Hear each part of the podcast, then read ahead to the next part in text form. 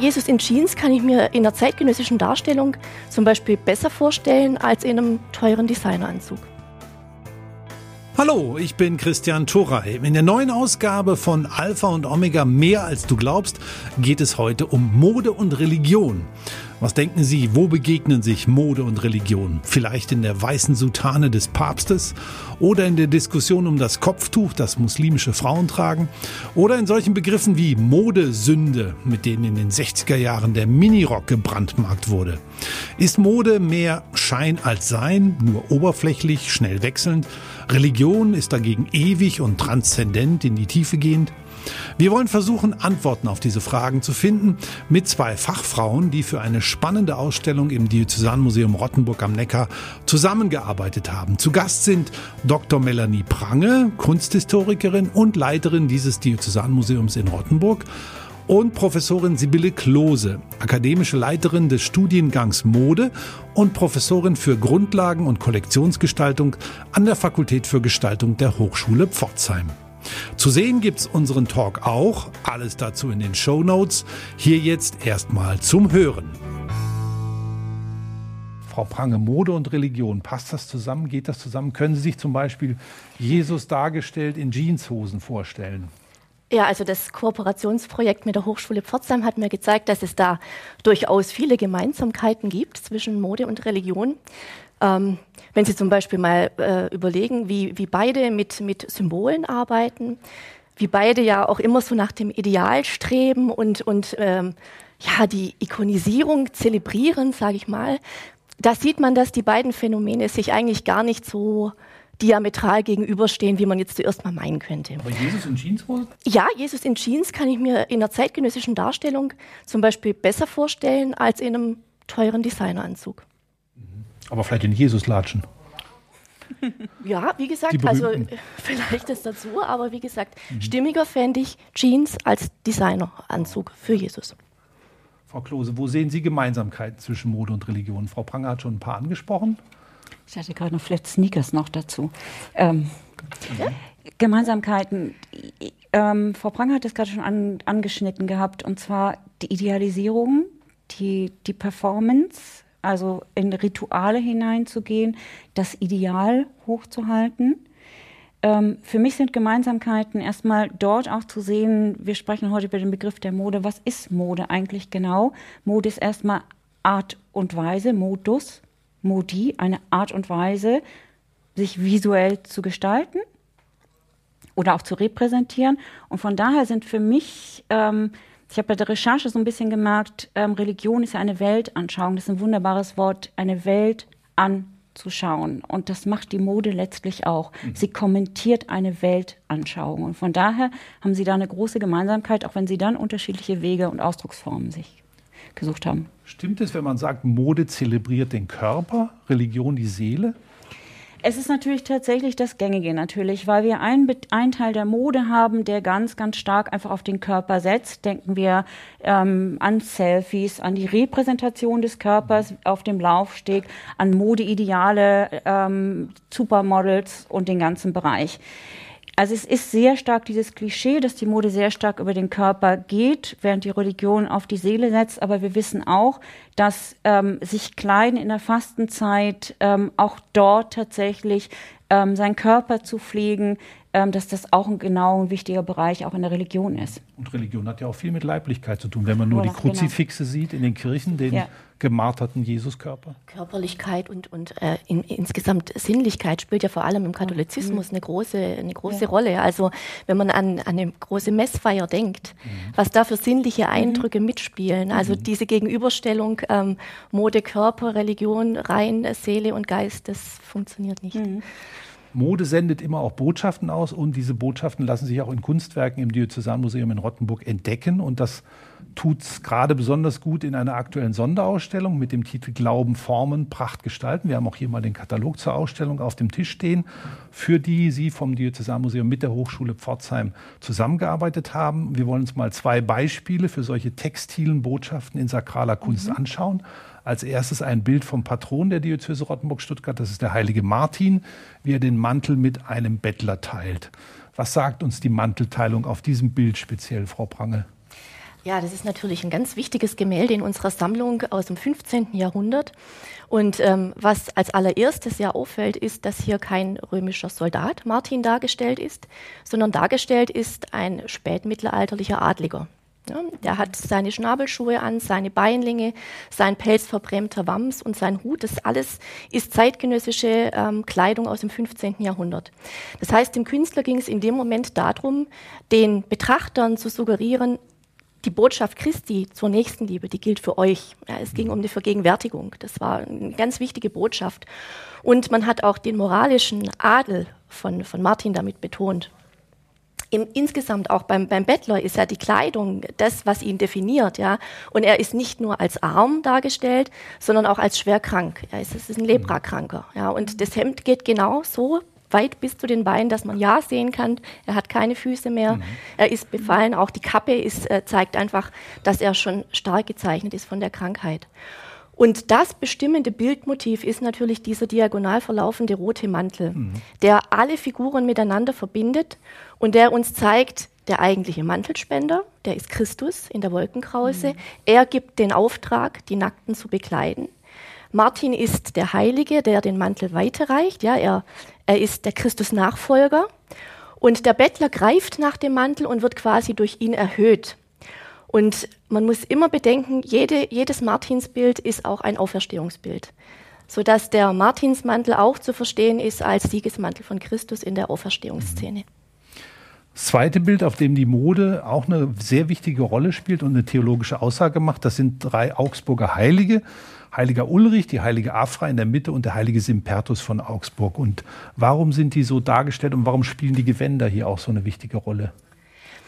Ja, also die, das Bild lebt ja eigentlich durch die textile Fülle. Das ähm, zeichnet diese Szene aus und man sieht ja schon, der Goldhintergrund ist eigentlich textil gedacht. Weil wenn Sie mal unten hinschauen, dann können Sie erkennen, dieser Goldhintergrund hat Fransen. Das heißt, hier ist ein Wandbehang gemeint, der quasi eine textile Bühne für die Heiligen formt. Und was der Künstler damit sagen wollte, ist, es ist ein Ausblick in den Himmel. Ja, es ist ein Ausblick in die Ewigkeit und dort gibt es eben diese textile Fülle, diese textile Pracht. Und die Heiligen, die ja aus ganz unterschiedlichen Epochen eigentlich stammen, Afra ist eine frühchristliche Märtyrerin, Simpertus ein karolingischer Bischof und Ulrich ein ottonischer Bischof, die gehören zur ewigen heiligen Gemeinschaft. Und diese Gemeinschaft ist extrem betont durch die Gewänder. Es ist nämlich auffällig, dass die weibliche Heilige angeglichen ist gewandtechnisch an die beiden Bischöfe, mhm. was man jetzt nicht unbedingt vermuten würde für mhm. das Mittelalter. Aber das fängt schon an in ihrer Krone, in ihrer Märtyrerkrone, die ihre Entsprechung hat in diesen großen Bischofskrümmen, die natürlich auch total überzeichnet sind. Mhm. Dann hat sie einen weißen Schleier an, dieser weiße Schleier, der findet sich wieder in den beiden weißen Tüchern an den Bischofsstäben, den Paniselli. Ihr gewelltes Haar hat eine Entsprechung in den Infulae der Mitren, die ja auch niemals so gewellt sind. Ja, mhm. aber da ist es halt so überzeichnet dargestellt und es bildet auch wiederum eine Brücke zwischen den Heiligen. Und dann trägt sie ein dreilagiges Gewand, wie eben das Bischofsornat. Und das zeigt sie noch, indem sie das Übergewand hochzieht, es rafft, dass man auch mhm. ja erkennt, sie trägt ein weißes Untergewand. Und dadurch findet eine Angleichung aller Heiligen statt. Also eine klare Botschaft durchs Gewand, durch dieses Bild. Und in der Ausstellung, die im Moment im Diözesanmuseum läuft, werden nun solche mittelalterlichen Kunstwerke in Beziehung gesetzt mit modernen Entwürfen von Studierenden der Hochschule Pforzheim. Wir schauen mal in die Ausstellung hinein, wie das dort aussieht. Ganz spannend, die äh, Modelle, wie sie da zwischen den Kunstwerken platziert sind. Frau Klose, wie haben Sie reagiert, als so die Anfrage kam, eine Ausstellung zum Thema Mode in einem kirchlichen Diözesanmuseum zu machen? Also wir bekommen öfter Anfragen, was mit Mode zu machen, in mhm. welchem Kontext auch immer. Ich glaube, die Mail kam und ich habe sofort den Telefonhörer immer gegriffen und gefragt und dann angerufen und gesagt, was genau wollen Sie jetzt machen? Mhm. Und ähm, dann fingen wir an zu sprechen und ich glaube, da haben wir in fünf Minuten gesagt, super, großartig, machen wir. Mhm. Also gar keine Berührungsangst da, Nein. dass Sie jetzt da irgendwie Nein. Nein, es ist ein Thema, was mich selbst auch beschäftigt. Mhm. Ähm, ich bin selbst in dem, in, dem, in dem Kontext auch von Glauben und Mode, ähm, lebe ich tatsächlich mhm. auch. Und von daher fand ich das ganz, ganz großartig, weil eben das ein Thema ist, wo jeder eigentlich sagt, passt eigentlich gar nicht zusammen. Und ich dachte, jetzt endlich mal will mal jemand drüber sprechen. Und umso wichtiger ist das, dass wir das jetzt mal zusammen auf die Beine stellen. Mhm. Gut, jetzt wollen wir noch mal anschauen. Wir haben eben schon den magentafarbenen Teppich gesehen mhm. im Museum, den Laufsteg sozusagen, den Catwalk, auf dem Modenschauen normalerweise stattfinden und ablaufen. Und eine solche Modenschau mit den neuen Kreationen der Studierenden aus Pforzheim gab es auch zur Vernissage der Ausstellung. Und da schauen wir jetzt mal rein.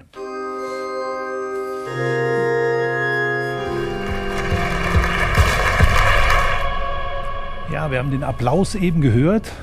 Eine außergewöhnliche Modenschau in einem kirchlichen Museum. Wie kam das an? Also Applaus gab es an dem Abend, aber gab es auch kritische Rückfragen? Also ich muss gestehen, ich war bei der Vernissage krankheitsbedingt nicht dabei, was ich sehr bedauere. Also Frau Klose mhm. kann vielleicht von den direkten Eindrücken was erzählen. Ich kann nur jetzt so ein bisschen berichten, was, was ich bei Führungen und bei Vorträgen so ähm, an Rückmeldungen kriege. Und die sind eigentlich durchgehend positiv, weil man froh ist, dass man auch mal so ein innovatives Projekt äh, in einem kirchlichen Museum durchführt, was ja auch ein bisschen ein Experiment mhm. war, weil wir wussten gar nicht, was ja. dabei rauskommt. Mhm. Und äh, ich habe nur positive Rückmeldungen gekriegt. Frau, Frau Klose, vielleicht, wenn Sie von der Vernissage noch was erzählen. Aber wie war es für Ihre Studierenden, da jetzt einem, für ein kirchliches Museum was zu machen? Ich habe ganz toll, ganz großartig. Und zwar mhm. einfach, Sie haben sich ja sehr, sehr lange mit den Övre auseinandergesetzt, also mit den Kunstwerken und saßen aber im Pforzheim. Und ich glaube, diese Arbeit dann im Kontext direkt neben den Kunstwerken zu sehen und dann auch noch in dem Raum der Kunstwerke, weil der Raum spielt ja einfach auch noch eine große mhm. Rolle und mit den Projektionen und der Musik, die auch noch von dem Studierenden geschnitten wurde.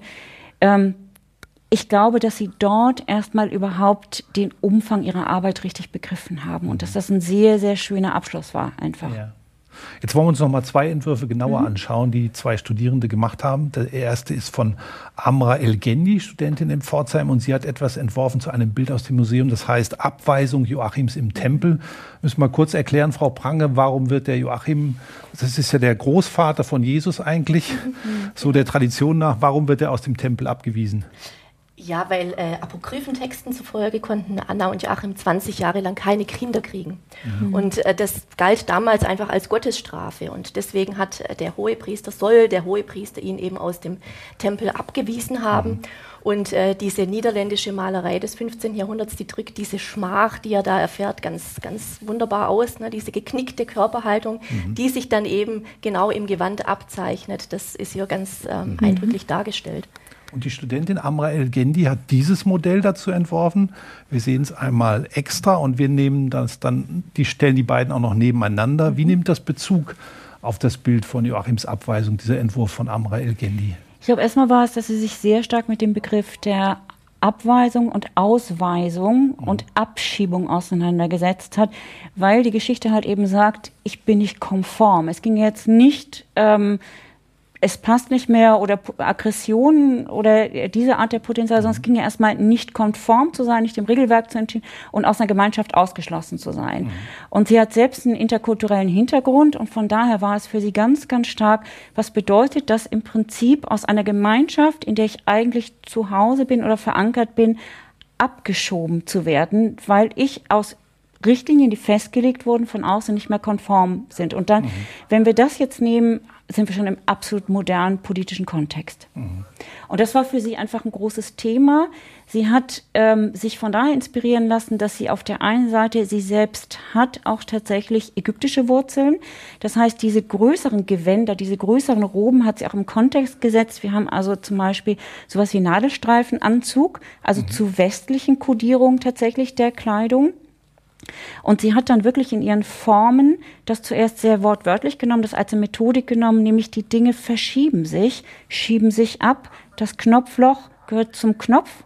Mhm. Was ist, wenn, das, wenn der Knopf abgeschoben wird? Mhm. Dann hat das Knopfloch auch nicht mehr viel zu sagen und der Knopf ist ein bisschen verloren und mhm. hat sich tatsächlich erstmal ist mit dieser Methodik rangegangen das ist auch eine, äh, eine Methodik, mit der wir arbeiten können. Gleichwohl ist es nachher wichtig, was sagt dann trotzdem die ganze Proportionsarbeit aus. Und ich glaube, dass ihr das sehr, sehr gut gelungen ist. Sie ging ganz stark über Materialien, über Materialbearbeitung auch, über Spuren im Material. Also sie hat auf mehreren Ebenen, hat sie versucht, dieses Thema auf eine moderne Art und Weise zu fassen. Mhm. Ein zweiter Entwurf mit Bezug auf ein Kunstwerk im Museum, der ist von Lennart Bohle. Mhm. Er bezieht sich auf das Bild Anna Selbtritt. Anna Selbtritt ist ja eine Darstellung der Großmutter wiederum jetzt von mhm. Jesus. Und äh, was zeigt das? Können Sie es kurz beschreiben, Frau Prange? Ja, also es ist eine Ulmer Malerei, auch 15. Jahrhundert, zeigt Anna, die eben ihre Tochter und ihr, ihren Enkelsohn auf dem Arm trägt. Und man sieht die ganzen Proportionen dieser Figur, die stimmen ja überhaupt nicht. Da, Großer, darum kleiner Kopf. Kleiner Kopf Mhm. und viel Gewand vor Ja, allem, viel ja. Gewand.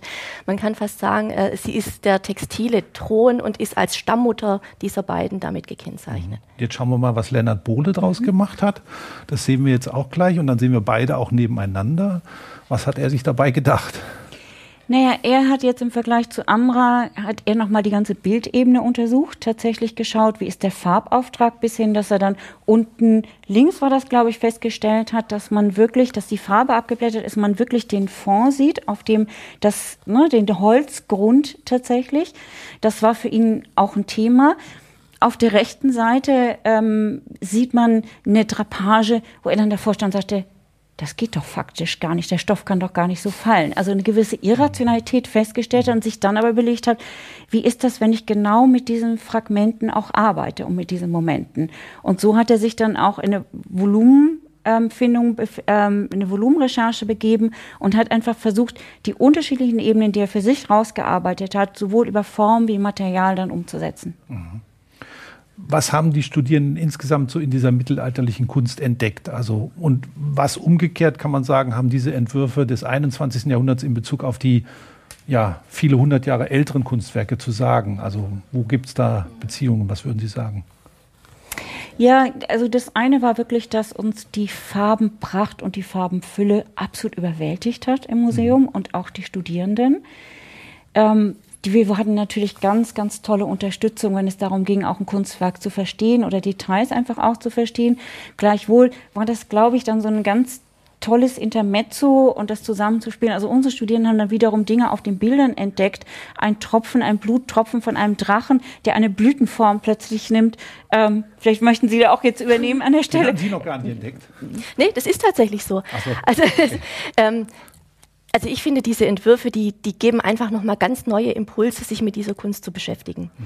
Ähm, man kann wirklich sagen, die, die schlagen so eine textile Brücke nochmal. Und ähm, man, man achtet jetzt auf Details, die man vorher wirklich noch nicht entdeckt hat. So ging es uns auf jeden Fall. Mhm. Eben dieser mhm. Blutstropfen, ja, aus, äh, der, der wirklich wie eine Blüte angeordnet ist.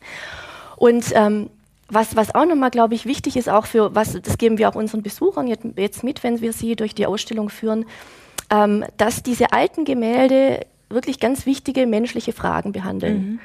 Und dass die gleichen Fragen geblieben sind. Also was passiert, wenn ich ausgewiesen werde aus einer Gemeinschaft? Wie definiert sich Würde, Erhabenheit? Wie finde ich Selbstverwirklichung? All das hat eine Rolle gespielt in den Entwürfen und es ist bereits in dieser Kunst, in dieser alten Kunst angelegt. Und ich glaube für die Studierenden nochmal, weil Sie gerade gefragt haben, was ist der aktuellere Bezug ist, wir haben natürlich mit einer Generation zu tun, die mit einer Bilderflut lebt. Also das könnte man natürlich sagen, warum jetzt auch noch ein Museum, da kommen ja noch mal ein paar mehr, mehr Bilder oben drauf. Mhm.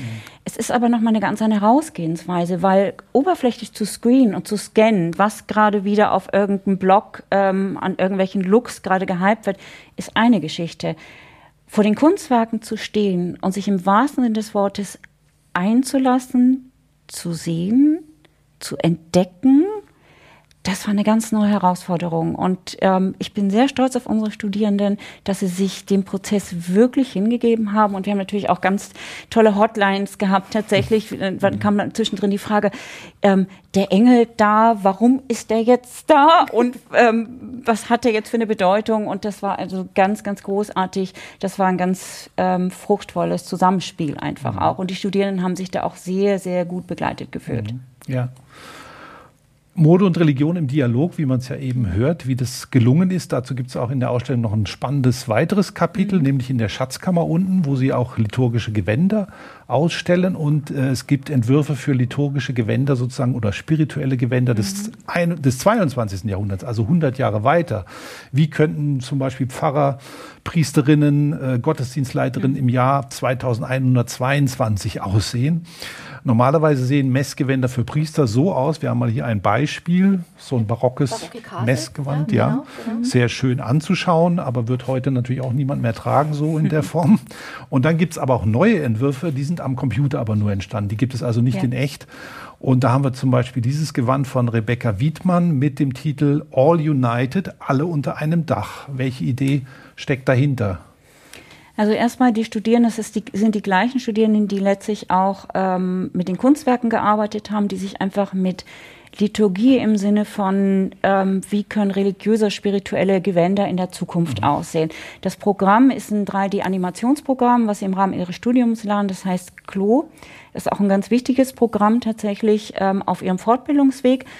Und in dem Fall sehen wir einfach ganz stark, dass es um ähm, die unterschiedlichen Zeichen und Symboliken der Weltreligion einfach geht. Dass es wirklich um ein Nebeneinander und ein Miteinander. Und ähm, ich glaube, wir haben einen sehr, sehr schönen Entwurf, der einfach zeigt, dass über die Ästhetik die Dinge sehr, sehr schön zu verbinden sind. Es sind verschiedene Dinge. Es ist ein Gebetsschal zum Beispiel ja. bei dem Mann, zweiter von links. Es ist dann natürlich der Halbmond, Symbol für den genau. Islam. Es sind Kreuze zu sehen. Also es, mhm. Wie geht Ihnen das dabei? Ist das mhm. dann äh, die, die Einheitsreligion, die solche Gewänder repräsentieren oder äh, wie sieht das aus? Es ist sicherlich die Vision gewesen von der Rebecca zu sagen, wie, wie, könnte, es, wie könnte so eine große Weltreligion aussehen, in dem eben verschiedene ähm, äh, Einflüsse zusammengehen. Ja? Mhm. Und ähm, sie spielt natürlich sehr mit den Symbolen. Sie spielt auch zum Beispiel mit unterschiedlichen Formen, mit, der, mit dem mhm. Schleier mhm. und so weiter. Mhm.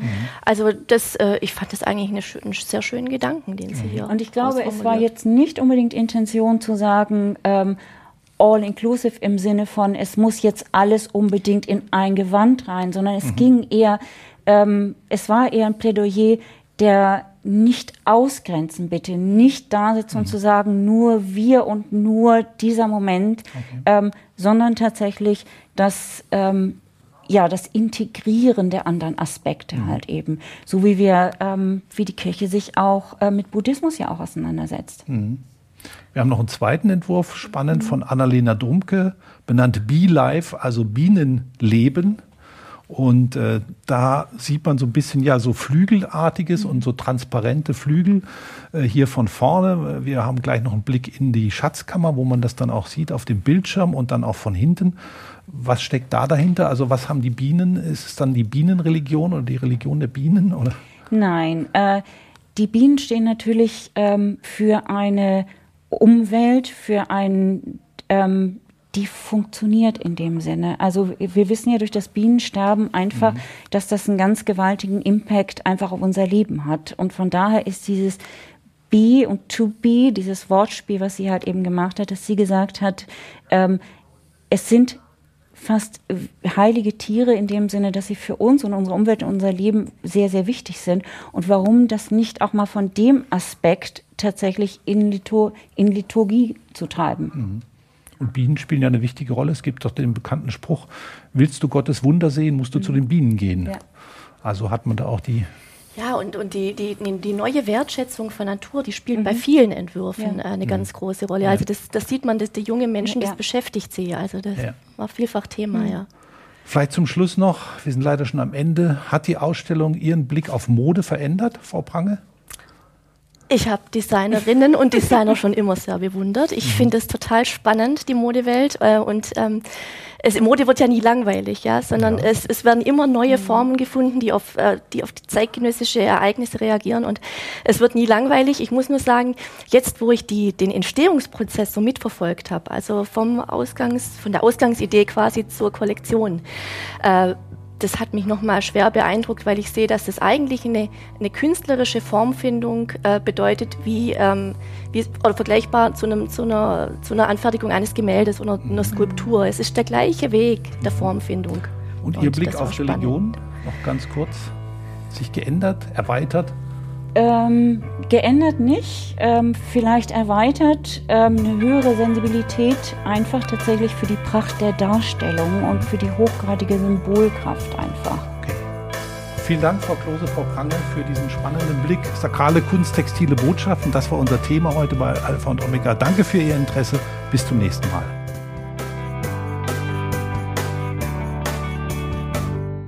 Übrigens, Alpha und Omega, der Podcast, ist ein gemeinsames Format der katholischen Bistümer Rottenburg, Stuttgart und Freiburg und des evangelischen Medienhauses in Stuttgart. Zu sehen sind die Sendungen bei den privaten Fernsehsendern in Baden-Württemberg, auf Bibel TV und auf YouTube. Weitere Infos finden Sie unter kirchenfernsehen.de und kipp-tv.de. Wenn Sie Fragen, Wünsche und Feedback haben, schreiben Sie uns gerne eine Mail an podcast.kipp-radio.de. Und wenn Ihnen diese Folge gefallen hat über sakrale Kunst und textile Botschaften, dann hören Sie doch mal rein in Podcast Folge 24 über nachhaltige Mode.